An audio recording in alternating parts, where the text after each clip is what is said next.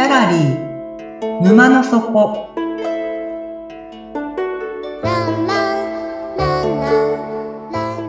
これは月に2回だけオープンする不思議なギャラリー沼の底で店主のオセアンと織りなす抽象画の世界のお話。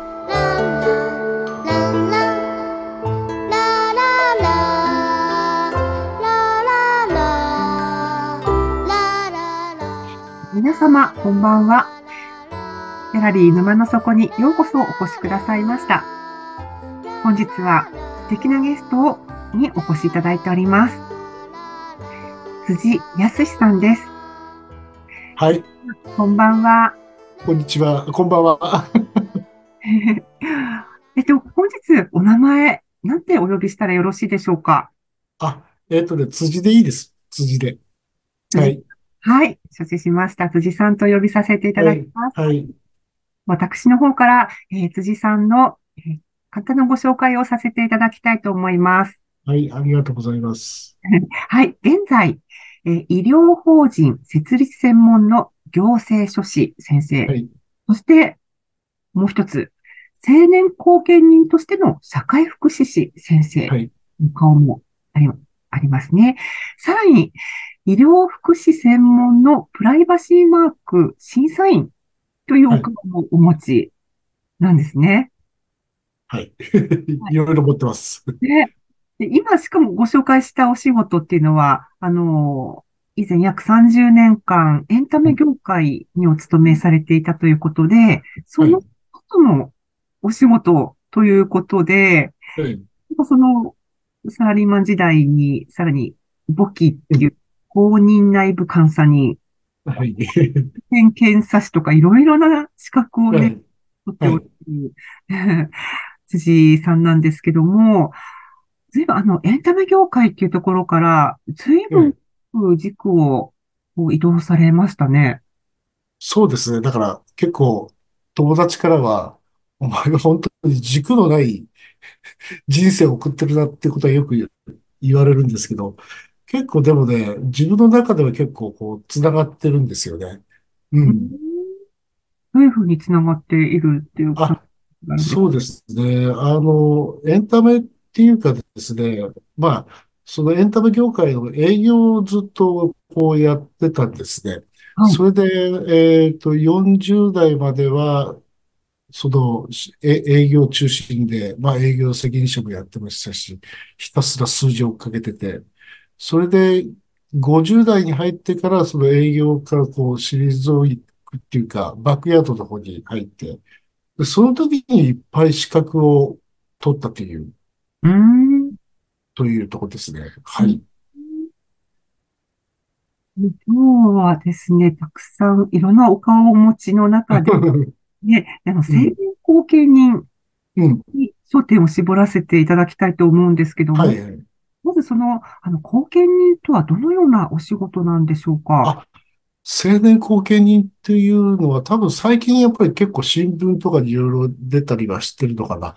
あの、青年後見人、まさにあの、こう、硬い言い方すると、自利弁識能力の欠けた方、要は、こう、自分でこう判断できない、あの、まあ、認知症の方とかですね、あの、障害をお持ちの方が、あの、こう、自分で判断できないんで、こう、代理で、こう、いろんな契約を含めて、こう、結んであげるとかですね。あと、心情看護って言って、こう、なんだろう、契約、これも契約か、契約したり、あと財産管理ですね。財産管理をしてあげたりとか、そういうことをやる仕事ですね。で、これは、あの、あの、非常に難しい言い方すると、裁判所での審判を受けて、えーやるっていう仕事で、こう民法に書かれている仕事ですね。で、どんどん、どんどん難しい言い方になってしまいますけど、うんまあ、その人の代わりをするってことですね。本人に代わって。うん。その人の代わりっていうと、一般的にはご家族とか、周りの方がはい。なさるのが普通なのかなと思ってしまうんですけども、そうではない方々もいらっしゃるっていうことですか？そうですね。あの、家族でいない方が多い、多いですね。家族がいないっていうか、家族と疎遠になってしまった方ってう言った方が正ん。解かな。うん。まあ一人で暮らされてる方ですね。はい。そうですよね。家族がいないなんていう人がいうん。ないはずです。お父さんとお母さんが必ずいて、ね、自分がう生まれたんうんうん。ですから、うん。まあ、血の血族、血のつながりのあうん。る方たちとうん。は疎遠に、何らかの理由で疎遠になってる。そう。何らかの理由でそういう風になってますね。うんん。まあ、この方たち、疎遠になった方たちが自分で何かをこう決める能力を失ったっていうことですよね。そうです。あの、だから一番多いのはやっぱり認知症ですね。認知症。認知症になって、こう、判断ができなくなりますよね。はい。い最近あるのが、こう、あの、外に出て道に迷って自分の家に戻れない方とかですね、いますけど、本当に、あの、家族がいらっしゃればね、こう、フォローはできるんですけど、家族がいなくて一人で生活されてる方ですよね。うんそうすると、こう、やっぱり、いろんな人に騙されたりもすしちゃったりとかですね。あの、まあ、何にも生活がやっぱりこう、契約関係ができなくなりますよね。はい。であと自分でお金の管理もできなくなって。それをサポート、サポートっていうか、えー本人に代わってやるっていうのがポイントですね。はい。その、いろんな事情がある方たち うん。に関わるお仕事っていう認識でよろしいでそうですか？うん。うん。あの、非常にあの、なんだろう。こう、その方のプライベ、プライ、プライベートに入っていくような仕事ですね。はい。ううんその方の背景にいらっしゃるはずのご家族にうん。連絡を取ったりとか、結構そういうところに踏うみ込んん。だりっていうのもあるんですか？そうですね。あのーまあ、えっと、家族が、こう、なんだろう。まずい、いないっていうこと、いないっていう方ですよね。だから家族とは連絡取るって言っても家族がいなければ連絡は取れないし、で、家族とこう、いろんな理由で離れてしまった。うん。もうここはいろんな複雑な理由が多々あるんですけど、で、そういう方と、こう、まあ、戸籍とかですね、えーいろいろ住民票を含めてこう調べて連絡は取るんですけど、やっぱり、えーその家族の方からは拒絶されるっていうケースも、がほとんどのケース、ほとんどですね。そういう方を、あの、貢献してますね。うん。ちなみにそういった方っていうのは増えているんでしょうか？それとも、うん。いるんでしょうか？増えてますね。増えているんですか？うん、増えてますね。で、まずそもそも一人で暮らされる方が、やっぱり増えてますね。うん。まあ、あの、私も他人事ではないんですけども、そうですよね。あの、お一人様うは増えてん。るだろうなっそていうのは予想できるんですけども、あの、う。そそう。の、だから、うん、お一人様が増えてるってことは増えてるってことですよね。そういうことですよね。私だって、うん。で、年取ってうん。認知症になる可能性うん。はあるわけですかうら、ん。その場合、その、最後、基礎っていうことになってくるんですか？ね。認知症っていうと、こう、高齢の方が多くなってきますかね？そうですね。今、えーっとね、僕の場合はそうですね。高齢の方も多いんですけど、あとちょっと、えー精神障害の方も一人は、あはい。の、貢献してますね。う。うんん。だからその方もやっぱり何らかの理由でやっぱり自分でこういろいろ判断して動けなくなってきてますよね。うん。判断ができずに動けなくなる。うん。うん。うん。だから、その人がね、別にそういうふうになりたいと思ってなってるわけじゃなくて、やっぱり、うん、病気なんでしょうね。あの、認知症もそうですけど、こう、しっかり、以前はしっかりしてたんだけど、やっぱりいろいろこう、うん、あの、判断ができなくなってくるっていう、うん、やっぱり脳の病気なのかな。うそういうん形で、まあ、それをサポートしてあげてるって感じですね。はい。あの、辻さんがその青年うん、後見人のお仕事を受うん、けていらっしゃる理由うん。をお聞かせいただいてもよろしいでしょうか？そうですね。こう理由っていうのが非常にまた難しくてですね。ぜひ。あの、なんかたまたまこう、やることになったっていう とこですけど、でもまあ実際やってみて、こう、決して報酬の高い仕事じゃないんで、あのーなんでやってんのってやっぱりよく聞かれますよね。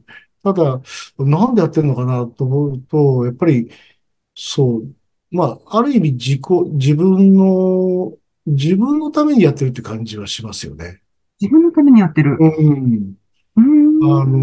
のーやっぱり自分のやっぱり満足を得るような感じなのかなっていうとこですよね。だから、あのまあ、サポートしてるから、人のためにやってるっていうね、傍から見たら、よくそんな報酬でやってるよねっていう、まあ、報酬もこれも裁判所が決めることなんで、僕がいくら欲しいとかっていう世界じゃないんで、で、た、ただやっぱりね、こう、一緒にこう接してると、うん、なんとかしてあげたいなっていう、そういう感じですよね。はい。回答になってないかもしれあ、ない。いえいえいえ、満うん。足っていうところをもう少しお聞かせいただきたいんですけどそこ突っ込みまも、すか。はい。やっぱり、そどこに着地するのかしらって、最後のね、そのうん、非後見人の方たちうん、うん、うん、なんかいろいろ感情も失っていたり、あとは、もしかしてその、もうね、うん、意識うん、もない方っていう方も、非後うん、見人にいらっしゃったりするんですかね。あの、コミュニケーションはうん。取れるんですか？非後見人。あ、え、コミュニケーションはね、だから、取れない人が多いですね。うん、うもう、寝たきりになってるとか、だから、元気な時の姿は僕は見たことがないっていうん、方ですね。だから、そういう人ってね、あの、冷静に皆さんもこう考えてもらうとわかるんですけど、ベッドに横たわって一人、一人生活で、だから多分その方は今まで一人で生きていくんだっていうことで、多分もう家族と離れて一人で生きてきたんですけど、で、いざベッドに横たわってしまうと、もう何もできないんですよね。そうすると、こう、その人の代わりに、こう、お金、病院であれば、入院費を払ってあげたりとか、それをやる役割の人がやっぱり、家族がいなかったら、誰かがやらなきゃいけないですよね。うん。で、病院のね、方が勝手にその人の通帳からお金をこう、引くってこともできないし、それをこう、裁判所が、えーの審判を受けて僕がこう、やってあげてるっていう流れになりますね。はい。うん。ということは、やっぱりありがとうっていう言葉もことはないし、うん。笑顔になってくれるっていう、そういったゴールでもなさそうなお仕事だとないです。ね。そうですよね。うん。そのまあ、人のね、まあ人生の最終、うん、終焉、まあ最後のうん。あの、辻さんがね、お付き合いされるっていうイメージなんですけども、まあ人の人はい。生っていろいろな終わり方があると思うんですよね。はいはいはい。まあ、寿命、健康に寿命を全うする方もいうれば、んうん。まあ、うん。自分の意思に関係なく突然人生が終わってしまうっていう人たちもはい。はね、い。日本にだって世界にだってたくさんいて、うん。まあ、あとは寿命を待たずに自ら人生を終わらせるっていう方もはい。うね、中にはいらっしゃいますし、ん。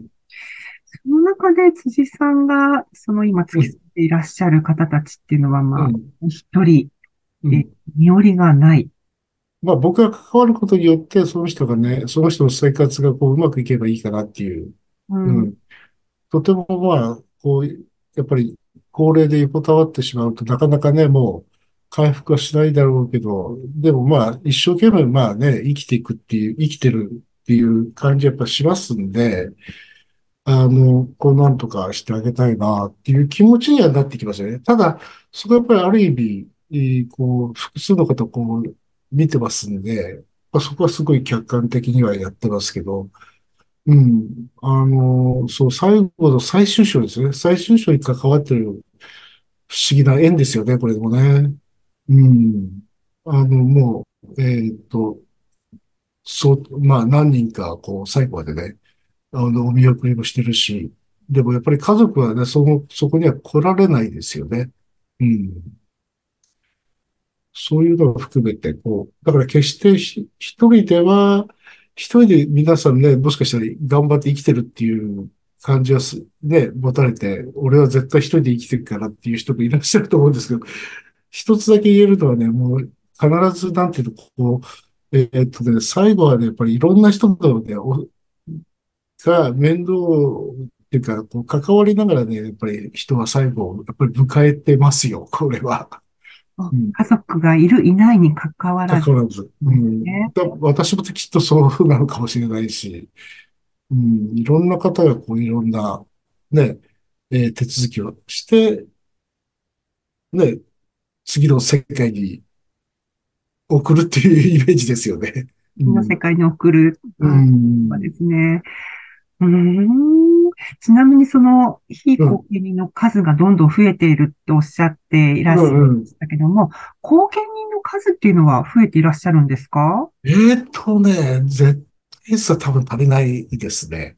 一体数が足りない。うん。あの、なかなかやっぱり、うん、そう、やるにはやっぱり知識を持ってなきゃできないし、えーかといって、すごいこう、儲かるビジネスではないんで、うん。あの、ましてや僕がこう、関わってるの、関わってる、家族の偉い方って、結構生活保護の方もいらっしゃったりとか、とてもじゃないけど、あの、ね、あの、本来であれば、こう、弁護士さん含めて、こう、報酬を支払える、財産をお持ちじゃない方ばかりですね。はい。ね、辻井さんのね、あの人生のお時間だって決められてるのに、受けられる数、ね、こう非後見人の数の、もう限られてる、いらっしゃるかと思いますし、はい。うん、そうですか。あの、まあ、さっきも申し上げたんです。私も他人事ではないんです。強調しますね。はい。だから、その、うーん、そうですね。私に何かアドバイスをもししてくださるとしたら、あーアドバイスしますか？えっとね、まずはね、やっぱり、あの、友達と交流するってことですね。友達と合流する。はい。人はね、決して一人ではね、生きていけませんので、はい。あの、必ずこう、コミュニケーションをとっていくっていうことで、で、そうすればその方が、あれ、なんかおかしいなっていうこと、ね、例えば認知症だったら、あれ、ちょっとおかしくない？とかっていうことにきっと気づいてくれるだろうから、やっぱり、一人で生活してても、あの、そうは言っても外とこう接触して、えー決して一人じゃなく、うん、っていうことかな。それで、その後ね、例えば、こう、いろんな、えー、貢献、貢献もね、あの、僕がやってるの法廷貢献ってやつで、あの、本当に最後の究極の手段で、裁判所がこう選ぶっていう世界なんですよ。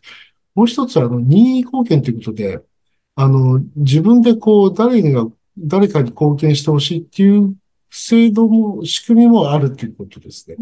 まあ、ただ、それはまだ、そんなにやっぱり数は多くないですよね。うーん。ということは、それは、まあ、うん自治体か日本かの、うん、どこか、あの、うん自治体になるのかわかんないけども、あの、課題としてあるっていうことですよね。非後見人と後見人の、まあ、ん需要と供給が合ってないっていうところは、ね、うんうん困るわけですよね、今後。そうですね。だからな、なんとかしようとはしてますよね、見てると。ああの、法務、うん日本の法務省と含めて、あの、こう、貢献制度をこう変えていこうっていう動きが今、ちょうど今やってる最中ですね。うん。では、そんなお仕事なさってる ご自身のエンディングっていうところでは何かこうイメージされることはあったりするんですか？こんな最後がいいなって、あ、自分の？自分の、あ、自分のね、考えてないな。考えてないんですか？自分のことはね、結局考えてないなって最近気がついてきてね、人のことばっかりやってると、うん。そう。でも自分もね、もう60代来てるし、そろそろ準備していかなきゃいけないなって感じはしますよね。うん、そう。自分の身の回り全然整理してないっていうのが、これもダメですよね。まだまだ現役なんですね。そしたら、この先、あどのくらい、この後見人のお仕事をなさるご予定？ああ、そうですね。だんだんね、非後見人の方と僕との年齢差が縮まってきてるから、まあ70歳までかな。でもね、70歳超えてやってる方も結構いらっしゃいますね。ううんん。ですか？そしたらじゃあ、一旦お仕事を退かれた後は、うん。ね、あの、辻さんのご自分のやりたいことを、うん。ね、なさっていかれることと思うんですけれども、今一番やりたいことっていうのは、あ、本当はね、今一番やりたいのはね、日本のね、えーお城。日本の城？城っつったらね、あの、うん、山城とかね、あの、天守閣とか、ああいう立派なお城じゃないところに行ってみたいっていう。うん、それをゆっくりね、回ってみたいなっていうところなんですよ。こんなことやってると、そんな時間ないなと思って、それもちょっと、ちょっと若干焦りっていうか、うんあ、そうだ、だんだん歩けなくなってくるよな、とか思ったりね。うん。ちょっとまずいな、この生活パターンっていうのは最近感じてます。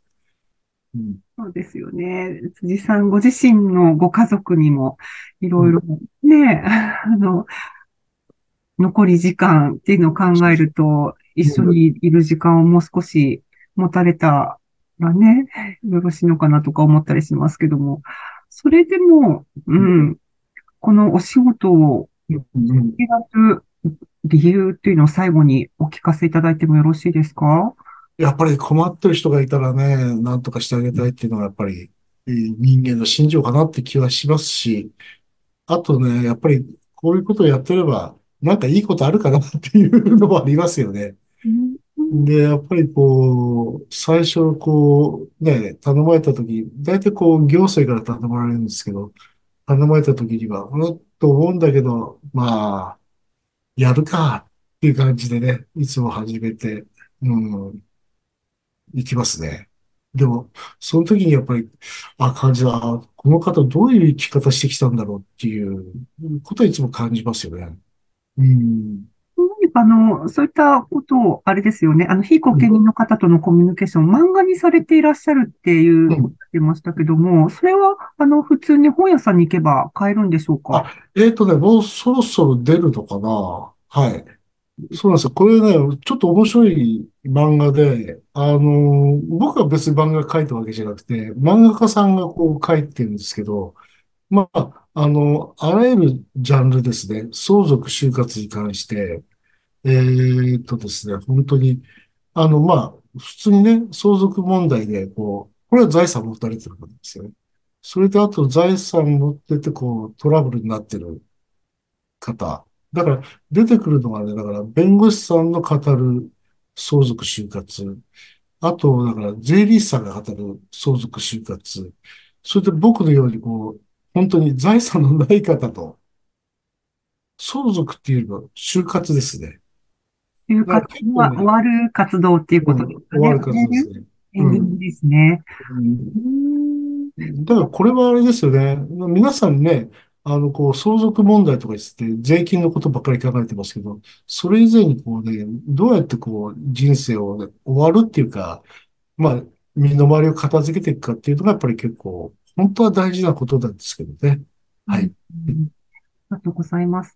では、えっと、その漫画がもうそろそろ出稿出版されるということで、あの、よろしければ概要欄に、あの、貼り付けさせて、リンク貼り付けぜひ買ってください。もうね、はい漫画なんで読みやすくなってます。そうですよね。はい、わかりました。ありがとうございます。え、もし、その他に、あの、辻先生にご質問、ご相談ある方は、えー同じく概要欄にメールアドレス付けさせていただきますので、えーお気軽に、お気軽でよろしいですか？はい。お問い合わせしてみてください。